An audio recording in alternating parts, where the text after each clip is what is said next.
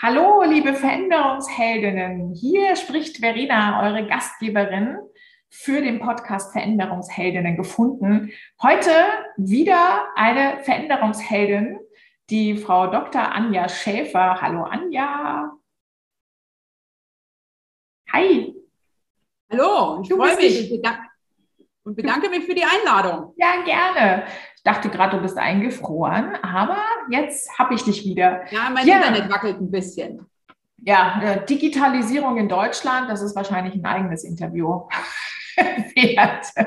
ja, Veränderungsheldin Anja äh, hat sich heute die Zeit genommen, mit uns über Veränderungen in ihrem Leben zu sprechen. Aufgefallen ist mir Anja, äh, weil sie in ihrem LinkedIn-Profil stehen hat, sie ist Netzwerkerin, ich muss es ablesen, und Mentorin für Veränderungsheldinnen, das habe ich dazwischen getan, aber im männlich geprägten Umfeld. Da hatte sie mich dann schon, also gekauft.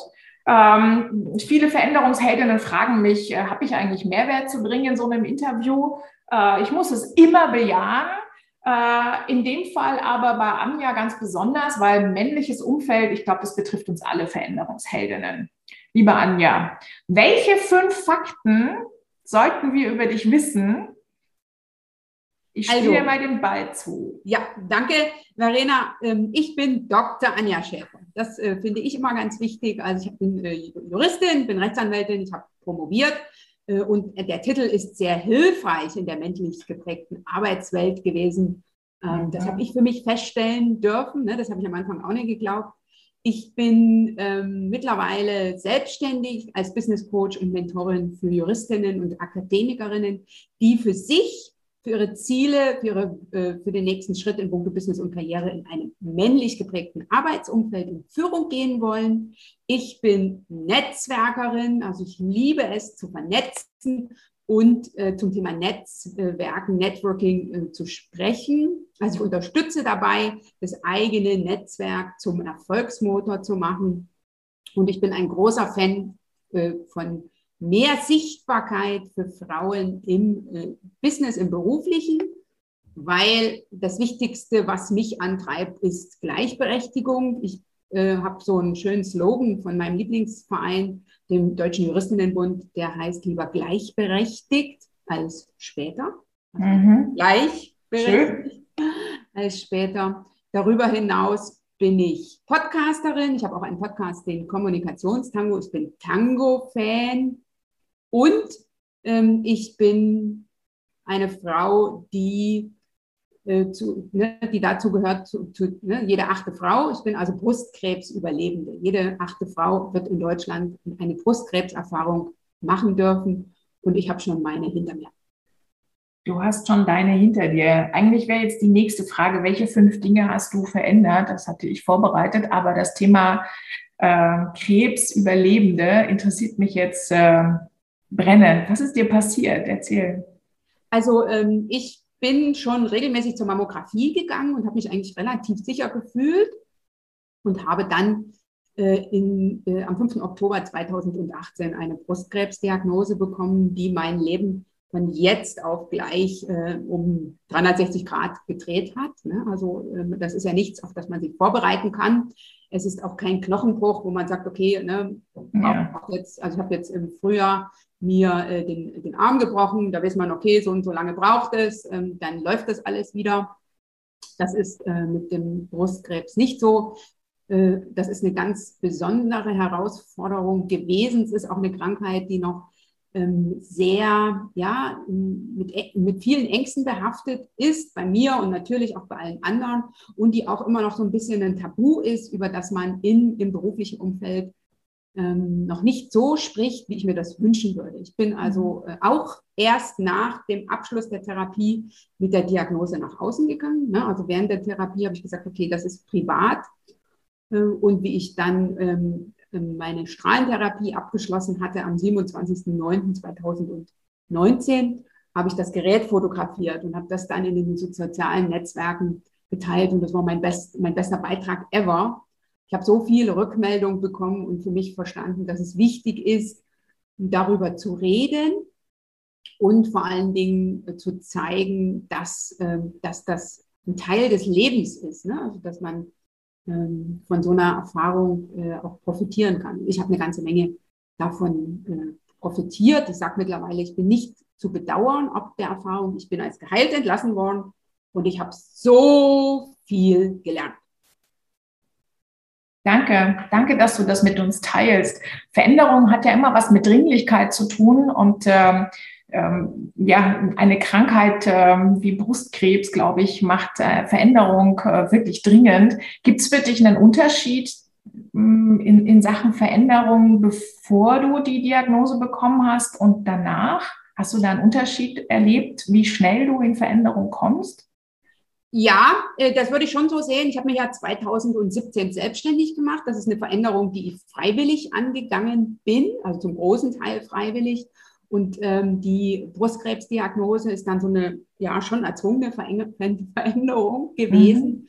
Ähm, und ähm, während ich über die Frage, sich selbstständig machen, mit was gehe ich nach außen und, und, und bestimmt zwei, zweieinhalb Jahre nachgedacht habe, ähm, so viel Zeit hatte ich bei der Brustkrebsdiagnose nicht. Es ist kein Notfall, es ist kein Herzinfarkt. Das ist auch etwas, was ich für mich habe lernen dürfen. Also ich muss jetzt nicht von jetzt auf gleich entscheiden. Ähm, das ist auch eine Erfahrung äh, und ein, Statement, was ich auch den Ärzten immer wieder kommuniziert habe, wenn die gesagt haben, also ne, jetzt entscheiden Sie bitte. Und ich war, war, selber noch nicht so weit, habe ich gesagt, nee, ich entscheide heute nichts. Ich komme morgen wieder, ich will drüber schlafen, ich will mich gegebenenfalls im Internet nochmal informieren und dann ähm, treffe ich die Entscheidung. Also das war für mich auch ganz wichtig. Aber es ist auch eine, eine Diagnose, die bestimmte Fragen einfach gar nicht stellen lässt. Ne? Also äh, wenn ich habe meine Ernährung umgestellt von jetzt auf, auf gleich und wenn ich dann das erzähle, dann sagen die, man Wahnsinn, dass du das geschafft hast und dass du das auch immer noch so machst, äh, so in der Hinsicht. Und da sage ich immer, man kann das nicht vergleichen. Ich weiß nicht, ob ich meine Ernährung so nachhaltig und so intensiv umgestellt hätte ohne diese Diagnose. Aber mit so einer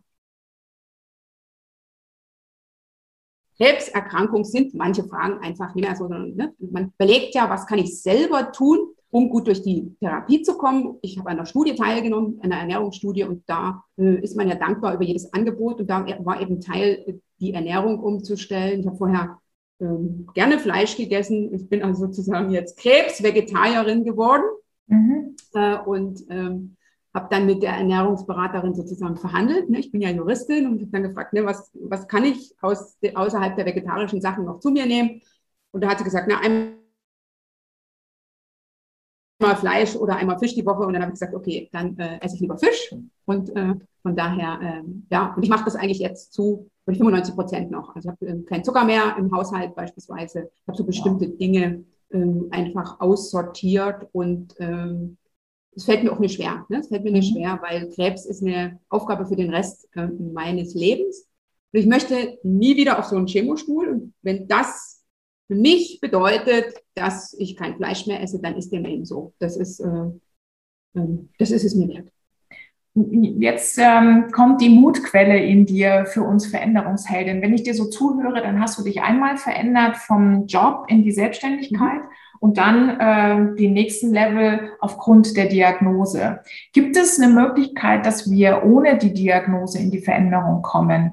die Menschen, die sagen, ich will auch weniger Fleisch, ich will auch mein Leben umstellen, ich will auch selbstständig sein, ich will auch diesen Impuls haben, ich brauche ihn, weil von alleine klappt es nicht. Also gerade dieser letzte Schritt. Hast du eine Idee, äh, wie wir das umsetzen können? Kannst du das im Netzwerk äh, äh, schon teilen oder hast du das in deinen Coachings, dass man diesen Schritt von alleine, dieses, dieses also Müssen spürt oder für sich erarbeitet? Ja, das ist eine sehr, sehr interessante Frage. Muss ich ganz ehrlich sagen, die ist mir in einem Podcast-Interview noch nie gestellt worden. Also es gibt natürlich so zwei Richtungen, in die ich in eine Veränderung gehe. Mhm. Entweder will ich irgendwo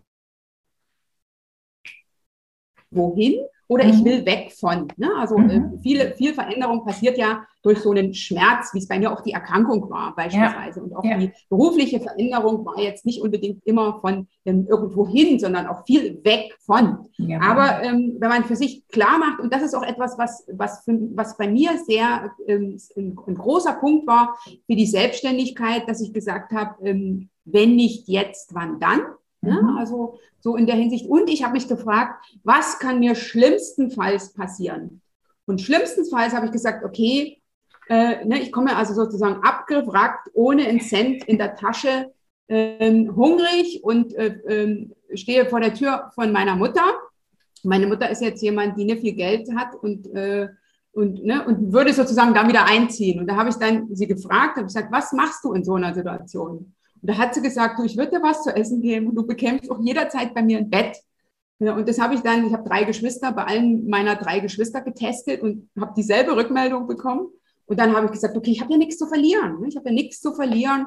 Und selbst wenn es nicht funktioniert, habe ich dadurch viel gelernt und bringe hinterher Qualitäten mit, die ich ähm, dann äh, auch für mich nutzen kann. Ne? Also, äh, und ich kann es eigentlich nur empfehlen, Veränderungen anzugehen. Und ich bin dankbar gewesen, dass ich das gemacht hatte, also den Schritt weg von der Anwaltstätigkeit rein in ähm, das Business Coaching, weil das hat mich auch ein Stück durch die Krankheit getragen. Ne, ich hatte dann etwas, ähm, ich hatte immer Lust, wenn ich, wenn ich kräftemäßig ähm, in der Lage war, was zu machen. Ne, das hat, äh, hat mir Energie gegeben. Und das ist etwas, was ich ganz wichtig finde im, im, im Arbeitsumfeld und darüber hinaus zu schauen, gibt mir dieses Umfeld, gibt mir diese Tätigkeit Energie?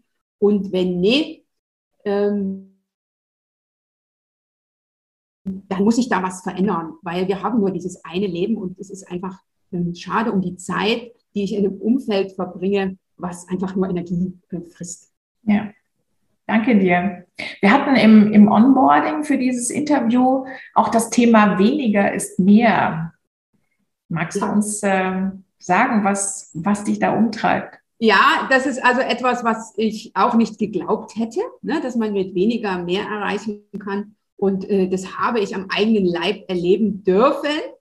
Ähm, und zwar, ne, ich habe ja angefangen mit meiner Selbstständigkeit 2017 im Herbst, habe dann das Jahr drauf die Diagnose bekommen und ich war vorher zu 100 Prozent Business fokussiert. Ne? Also äh, wir Frauen sind ja häufig mit, äh, ähm, oder noch mehr als 100 Prozent, zu 120 Prozent Business fokussiert. Und ähm, ne, wir, es war mir ganz wichtig, ich habe gebrannt dafür, ich wusste endlich wieder, wofür ich aufstehe. Und dann ist diese Diagnose gekommen und dann war sofort waren andere Themen viel, viel wichtiger. Und es ging einfach nicht. Ne? Ich konnte nicht ähm, einfach von, den, von der Energie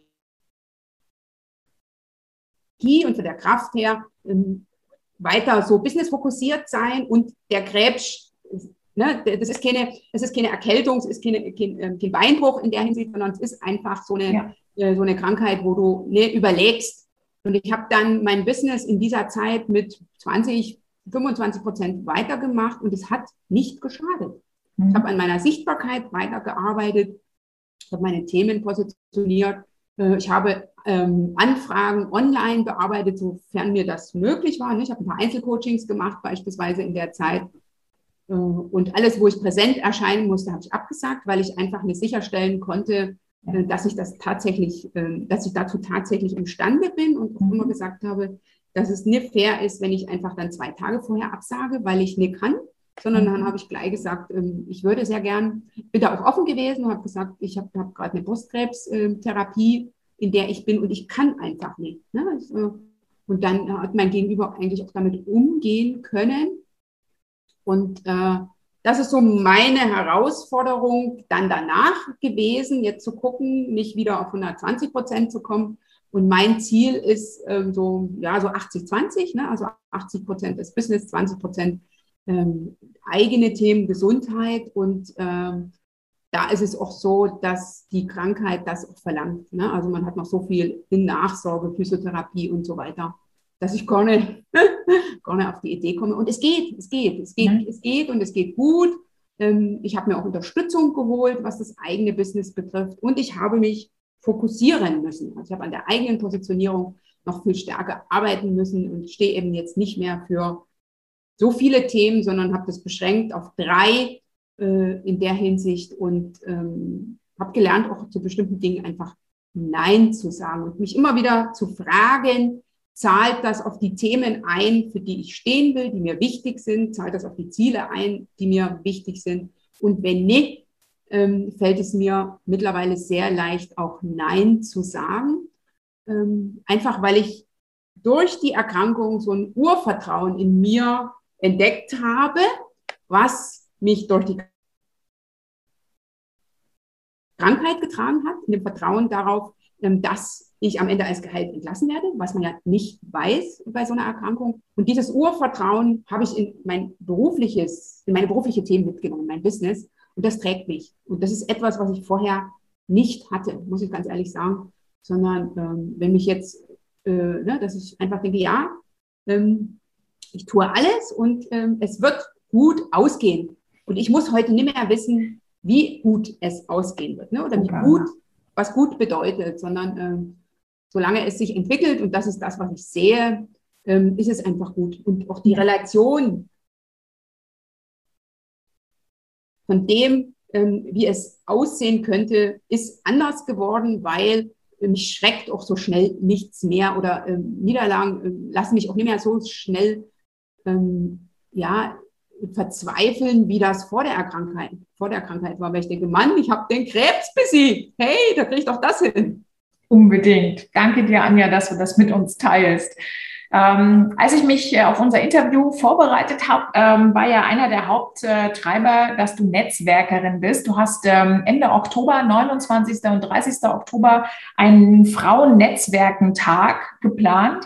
Ähm, bei mir geht da immer gleich ein Puls in, in Sachen Netzwerken heißt Smalltalk machen, tun. Hast du drei Tipps rund um Smalltalk, den du mit uns teilen möchtest? Ja, ähm, sehr gern. Also ähm, Smalltalk ist eine Herausforderung beim Netzwerken. Und ähm, ich habe so drei Punkte, die ich immer ganz wichtig finde, nämlich das Setting sich so zu gestalten, dass du dich dabei wohlfühlst. Und äh, das ist ja in den jetzigen Zeiten sehr gut möglich, sowas beispielsweise vorzubereiten, also zu gucken, wenn ich jetzt wieder auf ein Live-Event gehe, das ist ja, wir nehmen ja jetzt den Podcast auf zu Zeiten, wo das wieder möglich ist. Vielleicht kann ich das ja vorbereiten, indem ich schon gucke, wer ist da unterwegs, ne? mhm. ne? gegebenenfalls die Kontakte virtuell schon zu knüpfen und so die erste Hürde mhm. zu überspringen. Mhm. Das ist das eine. Dann äh, die zweite Sache, die ich mitgeben will, was enorm äh, bei mir hilft, ist, mich auf das Gegenüber zu fokussieren und wirklich mhm. neugierig zu sein und mich auch frei davon zu machen, was denkt mein Gegenüber über mich, ne? mhm. sondern einfach zu sagen, ich bin jetzt neugierig und ich ähm, ähm, frage mein Gegenüber aus. Mhm. Und auch der dritte Punkt, nämlich Menschen reden gerne über sich. Also mhm. wenn, ne, wenn mein Gegenüber im Erzählen ist, dann ähm, überlegt der nicht mehr, was ich tue oder sage, sondern ähm, dann mag der gerne von sich erzählen. Und ähm, in, in, in letzter Tipp noch, ähm, es ist dann aber auch meine Aufgabe, und das ist etwas, was mir als Frau aufgefallen ist, dann auch einzuhaken und so eine Smalltalk-Situation nicht nur dafür zu nutzen, dass ich Fragen stelle, aktiv zuhöre und mein Gegenüber ins Reden bringe, sondern dass ich auch mich mit einbringe. Das ist so meine Erfahrung gewesen in den ersten Smalltalk-Situationen, ne, dass ich dann hinterher immer das, ähm, die, die, Rückmeldung bekam, eh, viel, ne, wenn man dann wieder in, in, den, in die Konferenz ging oder wie auch immer. Mhm. Vielen Dank für das interessante Gespräch, wo ich dann gedacht habe, hey, Gespräch. One way, ja. durch meinen Kopf durch. Richtig, und da sage ich, das ist auch ein, ein Stück meine Verantwortung. Ja. Ähm, und das äh, betrifft ganz besonders diese männlich geprägte Arbeitswelt, dass da eben kein Monolog oder ich sage mal so schön ein Monolog draus wird, mhm. sondern dass es ein Dialog wird. Und ich kann nicht erwarten, dass mein Gegenüber dann äh, genauso interessiert ist an mir, sondern dann muss ich einfach einbringen, ah, stimmt, das ist ein wichtiges Thema, ähm, ich sage das und das ähm, dazu. Ja. Ja. Vielen Dank. Das zweite Thema, wo ich Puls kriege, wenn ich mir dein Profil anschaue, ist eben das Thema männliches äh, Umfeld, mhm. Netzwerken in einem männlich geprägten Umfeld. Ähm, was passiert denn auf diesem Frauennetzwerkentag, gerade was auf dieses Thema einzahlt? Was, was kann ich da mitnehmen, wenn ich daran teilnehme? Okay, also mir ist das Thema Netzwerken eine Herzensangelegenheit, mhm. weil ich habe auch durch meine Erkrankung gelernt, ein gutes Netzwerk, das kann man nicht erzählen, das kann man nicht beschreiben, sondern das kann man nur erleben.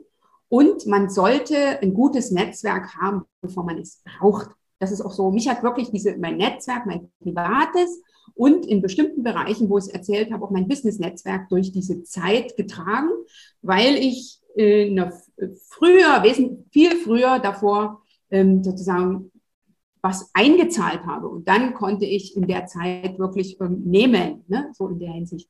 Und das ähm, finde ich ganz, ganz wichtig, ähm, vor allen Dingen Frauen das mitzugeben, dass man im Business ohne sein Netzwerk nicht wirklich vorankommen wird. Ich habe das früher auch nicht verstanden oder bis ich mich gewundert habe. Ich habe gesagt, Mensch, ich habe eine klasse Leistung. Ähm, ich habe äh, mein Chef hat mir immer ähm, sehr ähm, die herausforderndsten Projekte auf den Tisch gegeben. Und dann habe ich gedacht, wie kann das sein, dass wenn es um äh, beispielsweise Sichtbarkeit beim Mandanten geht, dass die Jungs rechts und links an mir vorbeiziehen. Ne? Dass ich immer gesagt habe, ich bin ja das brave Arbeitspferd und rechts und links rennen die Rennpferde, wenn es äh, um, ne, wenn's um Prestigeobjekte geht und so weiter. Bis ich für mich verstanden habe, dass Leistung, Expertise, Wissen auf den beruflichen Erfolg nur zu 10 Prozent einzahlen. 30 Prozent ist das Selbstmarketing und 60 Prozent ist das Netzwerk. Und da haben wir Frauen noch sehr, sehr viel Potenzial nach oben, äh, Dinge als Netzwerken anzusehen, die für uns selbstverständlich sind. Ne, wir Frauen sind gut im sozialen Bereich. Ähm, aber wenn es das Berufliche ähm, betrifft, dann trauen wir uns bestimmte Dinge nicht mehr, die wir im, äh, im privaten und sozialen Bereich als selbstverständlich tun. Das ist das eine. Und auch viele Dinge, die man macht, auch als Netzwerken zu sehen. Ne, das ist so, ähm, ich kriege häufig die Rückmeldung, oh, jetzt soll ich auch noch Netzwerken, so in der Hinsicht, und ich habe doch keine Zeit und Spaß macht es mir auch nicht, ähm, bis ich dann ähm, aufzeigen darf, dass Netzwerken wichtig ist, wenn ich vorankommen will, auch als Angestellte, nicht nur als Selbstständige. Ne, das ist ja immer so, Selbstständige haben das schon zu einer gewissen äh, zu einem gewissen Punkt verstanden, dass sie Netzwerken müssen und dass sie Netzwerke brauchen. Aber auch als Angestellte brauche ich das, äh, mich im Unternehmen zu vernetzen, wenn ich vorankommen will und mich übers Unternehmen zu vernetzen, nämlich wenn ich mal in eine Veränderungssituation komme, dann ne, und raus aus dem Unternehmen bin und bis dato nichts getan habe, um mich darüber hinaus zu vernetzen, ähm, dann stehe ich eben schlecht da und ein Netzwerk sollte man vorher aufbauen, bevor man es braucht. Deswegen sind auf diesem Frauennetzwerkentag am 29. und 30. Oktober, der sich diesmal an meine Berufsgruppe vorrangig richtet, die Juristinnen, äh, vor allen Dingen Frauen unter dem Thema Frauennetzwerken. Also es werden Frauennetzwerke vorgestellt, es werden Role Models vorgestellt, die in ihrem Arbeitsumfeld sich für das Thema Frauennetzwerken stark machen das passiert an dem Freitagabend äh, und an dem Samstag, an dem 30. Oktober werden äh, Expertinnen und Speakerinnen, die selber ähm, einen Fokus haben auf das Thema Netzwerken, die einen Fokus haben auf das Thema Sichtbarkeit im Netz, Schrägstrich im Netzwerk oder auch Personal Branding in puncto LinkedIn anbieten, ähm, die Berufseinsteigerin sind und denen es an, am Herzen liegt. Also wird auch jemanden geben, die was zum Thema Netzwerken für Einsteigerinnen macht, äh, dabei sein, weil ich finde, dass es ganz wichtig ist, Impulse zu bekommen von, äh, von Frauen, die eben dann ein bisschen weiter sind und auch ich kann da eine ganze Menge für mich mitnehmen, auch wenn ich sicher in Punkt Netzwerken schon gut unterwegs bin. Und ähm, es wird Vernetzungssequenzen geben. Also am Freitag und am Samstagabend gibt es die Möglichkeit zum Speed Networking, klein, in kleinen Gruppen, ähm, wahrscheinlich in Zoom Breakout Sessions, wo ich ähm, mit einer bestimmten Intention in den Austausch gehen kann. Und das ist auch so meine Erfahrung, ähm, dass das sehr gern genommen wird, weil das ist so ein bisschen ähm, Speed Network oder ja, äh, Business Smalltalk mit Ansage ja, Speed Dating, äh, um besser netzwerken Richtig. zu können. Super, spannend. Ich danke dir von Herzen, dass du ähm, dir heute die Zeit genommen hast und all deine ähm, Mutquellen sichtbar gemacht hast. Ich denke, es war für uns alle auf jeden Fall ähm, sehr wertvoll und sehr, ja, auch lehrreich. Ich habe viel für mich mitgenommen. Du bekommst jetzt noch einmal den Ball. Ähm, wenn du eine Sache noch mit uns teilen müsstest als Mutquelle, als Veränderungsheldin, eine Top-Erkenntnis, eine Erfahrung, welche wäre das? Ähm, Welche ist das? Ähm, schnitze das Leben aus, de, aus ähm, dem äh, Holz, was du hast. Das ist auch etwas, was ich habe für mich Toll. gelernt. Ähm, ne, ich habe dann hier noch eine stehen, wo ist die Kotte? Die Kotte ist gerade weg, nämlich ähm, wenn nichts sicher ist, dann ist alles möglich, ist die zweite. Ja, ne? Geil. Super. Aber äh, mit dem zu arbeiten, äh, was du hast, äh, jetzt auch in Corona-Zeiten beispielsweise, finde ich ganz, ganz wichtig. Und dann zu überlegen, was kann ich an dem ändern, das anzugehen und mit allen anderen zu sagen, okay, ne, ich muss jetzt nicht ähm, alles gleich verändern, sondern fang, also ich lade dich dazu ein, liebe Zuschauerin, liebe, liebe Zuhörerin, nimm einen Impuls, den du heute aus dieser Folge für dich mitgenommen hast und setze den um. Und dann bist du eine Veränderungsheldin. Ja, ein besseres Schlusswort hätte ich nicht machen können. Danke dir, Anja. Es war mir so ein Vergnügen und so eine Freude, mit dir heute zu sprechen. Vielen Dank dir für deine Zeit nochmal und wir hören uns sicher wieder. Danke dir. Gerne. Ich bedanke Tschüss. mich.